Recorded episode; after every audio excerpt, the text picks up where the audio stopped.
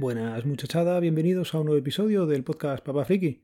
Hoy vamos a comenzar dándole la enhorabuena a los chicos de Frikismo Puro. Y es que han llegado a los 10.000 suscriptores en YouTube. Así que como es todo un logro, pues lo primero es felicitarles a ellos y nada, animarles a que sigan haciendo vídeos que son muy entretenidos y que sigan haciendo sorteos. Ya sabéis por dónde voy, ¿no? Bueno, a ver, hoy os quería contar. Eh, hace tiempo salió una oferta de Google One por tres meses. Creo que era por el tema de hacer las reseñas en Google y cosas de estas. Y dije, bueno, pues vamos a aprovecharlo. Total, eh, te daba, no sé si era un, un. Bueno, no sé, da igual lo que me han dado porque prácticamente es que ni lo he usado. No, no soy yo mucho de, de la nube así como tal. Y la misma capacidad que tenía antes de contratarlo, pues prácticamente tengo la misma y nada. Durante los tres meses apenas lo he subido y cuando me iba a dar de baja, pues me llegó otro correo en el que podía suscribirme a YouTube Premium durante tres meses. Y dije, pues mira, lo normal es que te dan un mes gratis. A... Le nos daban tres meses a los que tuviéramos Google One y nunca nos hubiéramos suscrito. Y lo estoy aprovechando ahora. Pensé que se incluiría en el plan familiar y que también lo podría tener Laura y alguna otra cuenta que tengo más incluida. Pero no ha sido así. Es una pena, pero bueno. Está bien lo de tener YouTube y que se pueda apagar la pantalla sin tener que estar utilizando YouTube Vanced o cualquier otra cosa.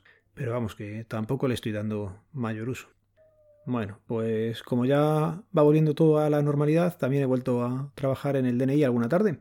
Y quería traeros, eh, pues eso, algunas anécdotas que sé que siempre son entretenidas. Llevo pocos días realmente, pero ya ves cada uno por ahí que madre mía. No se ha enterado de qué va la vaina. Lo primero, por ejemplo, contaros, llegó una mujer con dos niños y tenía que hacer tres DNIs. Pues total, el importe son 36 euros, 12 por cabeza. Se lo pido a la buena mujer y dice, no te preocupes, hijo. Abre el monederito, ahí la cremallera, pum, y empieza a sacar monedas de 2 euros. Monedas de 2 euros hasta completar los 36 euros en monedas de 2 euros. Total, 18 monedas. Esta mujer nos ha enterado que, que no hay que pagar o intentar no pagar en metálico y usar el menos número de posible de monedas o de billetes. Pues nada, se quedó tan ancha, macho. Había roto la hucha del cerdito con la que llevaba metiendo la de 2 euros, las monedas, y ala, aquí se lo suelto a, al del DNI. Macho, un poco de criterio, un poco de conciencia.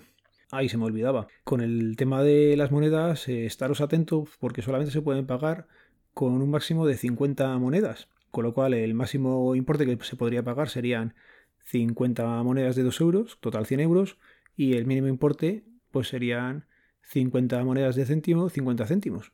¿Vale? Esto hay normativa a nivel europeo que lo regula y también os lo dejaré en las notas del programa.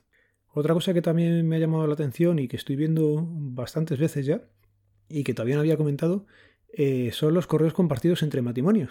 Esto es, eh, juntan el nombre de Juan y el de Mari y Juan y Mari arroba gmail.com. Dices tú, joder, y me parece curioso, no No es una cosa que yo compartiría, por ejemplo, pero bueno.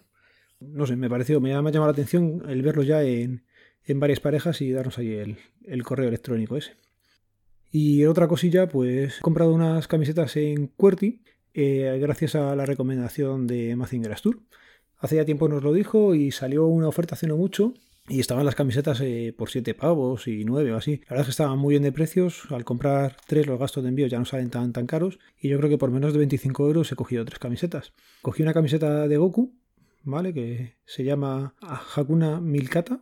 Vale, pues si la queréis buscar, es eh, tipo lo de Hakuna Matata del Rey León, pero los protagonistas que salen son los Goku, o sea, los de Goku. Sale el maestro Muten Rossi, Goku y Krilin. Pues os comento lo de la camiseta porque están dando bastante, bastante juego. En el DNI más de uno ya me lo ha comentado cuando la ha llevado y, y siempre te da pie a hablar con la gente.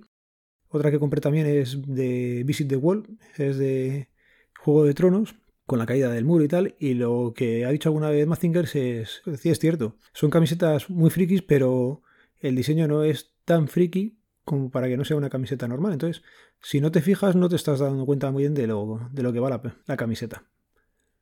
Y otra también que, que tengo que me gusta bastante es la de JavaScript, haciendo un símil con los Java de, de, Star Wars y con JavaScript.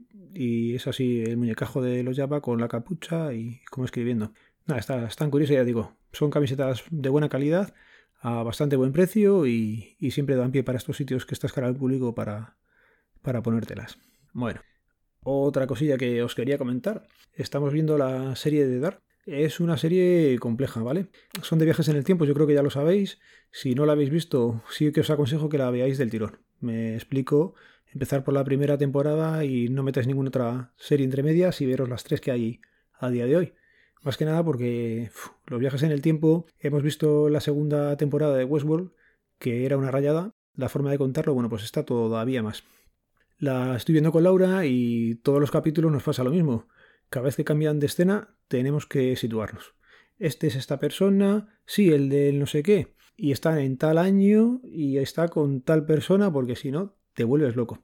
Buscando por internet encontramos una página web, es darknetflix.io barra es, que te lo explica bastante bien. Tienes la foto, te va contando. Lo que me ha llamado bastante la atención es que puedes elegir por qué temporada y por qué episodio vas y te dicen los personajes con lo que has visto, con lo cual no te mete ningún spoiler. Me ha parecido una forma muy muy buena de, explicar la serie. Os la dejo en las notas del programa, ¿vale? Destacar también de la serie el casting. Han hecho un casting increíble porque son... Por cada actor eh, tienes al menos a tres personas que lo interpretan normalmente de joven, de edad adolescente y de más mayor, incluso de muy mayor. Y es, es flipante el parecido que tienen todos los actores entre sí. Ya digo que, que el casting es muy muy bueno. También hay que estar atento, no es una serie que puedas ver con doble pantalla, lo típico de que estás con el móvil y vas mirando y tal, porque es que en cualquier momento te ponen un detalle mínimo que en unos episodios más adelante o incluso en la temporada siguiente es relevante. Y nada, nada, es una serie que te, te exige estar pendiente de ella y, de momento no la hemos acabado. Estamos en la tercera temporada y no sé si faltan dos capítulos. Veremos cómo termina. No sé si termina en esta temporada o luego tiene pensado hacer más. Pero por ahora nos está gustando, pero ya digo, es una serie que requiere atención a la hora de verla. Y bueno, pues lo voy a ir dejando por aquí. Nada, que en Madrid ya está haciendo bastante, bastante calor. No tenemos piscinas abiertas en nuestras comunidades, con lo cual pues toca refrescarse a la antigua usanza. Por suerte tenemos familiar con patio en el que podemos echarnos un manguerazo y, se va agradeciendo.